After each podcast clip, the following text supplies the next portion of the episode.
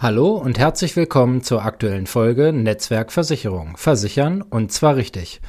Heute beschäftigen wir uns mehr oder weniger leider mit einem ganz aktuellen Thema, nämlich der Absicherung gegen Extremwetterschäden, auch Elementarversicherung genannt. Mehr gibt's nach dem Intro. Bevor wir fachlich einsteigen, gehen ganz herzliche Grüße an alle meine Kollegen in West- und Süddeutschland, die sich aktuell ja mehr oder weniger rund um die Uhr damit beschäftigen, ihren Kunden zu helfen, die Schäden zu dokumentieren, die durch die Hochwassergebiete ähm, ja, durch, sich durchziehen und dort entstanden sind. Für die Kunden, die jetzt dort betroffen sind, für alle Menschen gilt es natürlich erstmal jetzt aufzuräumen und ähm, ja, mit dem fertig zu werden, was sie da im Heim gesucht hat.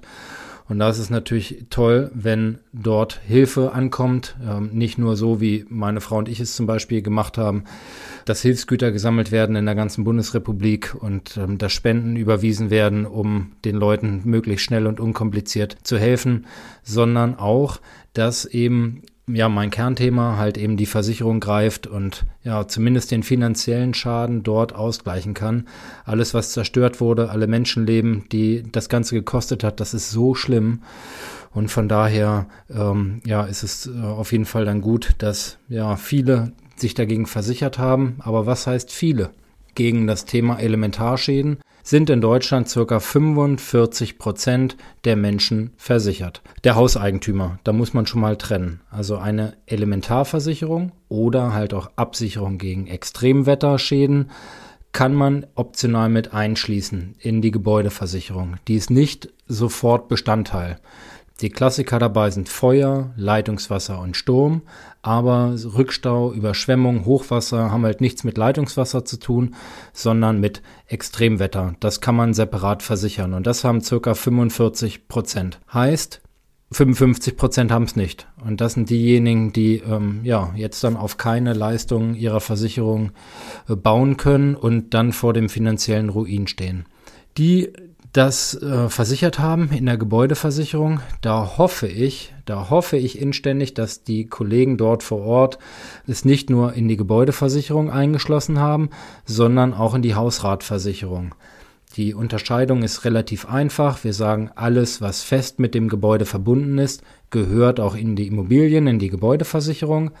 Und wenn man das Haus auf den Kopf stellt und schüttelt, alles, was rausfällt, ist Hausrat. Zum Beispiel beim Thema, ja, in der Küche steht meine Küche unter Wasser und das, sie ist aus Holz und alles ist aufgequollen und die Küche ist Schrott, habe ich schnell einen vier- oder fünfstelligen Schaden und das gehört dann in den Bereich Hausrat. So, und dann brauche ich nur weiter zu gucken ähm, durch alle Räume und ähm, wenn mein Haus einmal unter Wasser steht und alle Möbel sind Schrott, dann ist es wichtig, dass eben nicht nur das Gebäude abgesichert ist, sondern auch der Hausrat.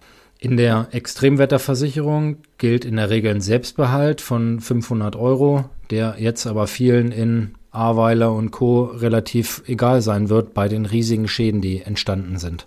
Freunde von mir wohnen direkt in Ahrweiler. An der Stelle gehen liebe Grüße raus an Christopher und Sonja. Ich hoffe, ähm, es geht euch gut und ähm, ja, ihr äh, findet dann auch schnell wieder den Weg zurück ins ja, normale Leben, könnte man fast sagen. Also liebe Grüße an der Stelle an alle Betroffenen und ähm, ja, an alle Kollegen vor Ort. Ich hoffe, dass ähm, ja, es dann schnell wieder sich in Anführungsstrichen normalisiert oder schnelle Hilfe kommen kann. Was ist zu tun, wenn man überhaupt einen Schaden hat? Wichtig ist immer die Dokumentation, also dass man das Ganze möglichst auf Bildern festhält oder auf Videos, sofern das möglich ist und dann auch ähm, versucht, die Schäden zu beziffern. Also Beispiel jetzt, ähm, wir bleiben mal bei der Hausratversicherung, weil das wirklich bewegliche Dinge sind, dann zu sagen, so, unsere Küche ist hin, die hat gekostet x Euro. Und dazu gehören auch, gehört auch alles, was in den Schubladen zum Beispiel ist. Ähm, dann gehören auch Kleidungsstücke und ähnliches dazu. Also das alles zu dokumentieren, ist schon mal echt eine Hausnummer. Und Extremwetter ist letztendlich ein Phänomen, was ja, in diesem Fall war es ja so, äh, sehr lokal auftritt, aber überall dort auftreten kann, wo auch Wasser zu finden ist. Ich wohne am Harzrand, ähm, hier mal auch Talsperren. Ähm, wenn dann auch mal so ein Szenario ist, dass mal so eine Talsperre voll ist und überläuft, dann weiß man auch so ungefähr, was einem blühen kann, wenn man dahinter wohnt. Aber auch nicht nur das, sondern auch das Thema starke Niederschläge spielen dann natürlich eine Rolle.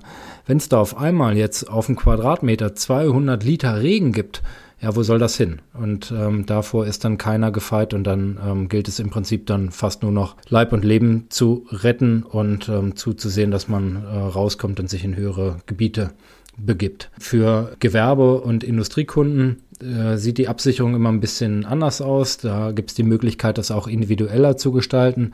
Da geht es dann zum Beispiel darum, dass äh, die Sachen, die direkt auf dem Boden sind, meist nicht versichert sind, sondern die mindestens auf der Europalette stehen. Ähm, das sind immer so, so Besonderheiten, aber ja, das weiß in der Regel auch jeder Gewerbetreibende, der es dann mit seinem Versicherungsmokel vorher besprochen hat. In den Fernsehnachrichten haben wir jetzt auch viele Bilder gesehen von zerstörten oder beschädigten Autos.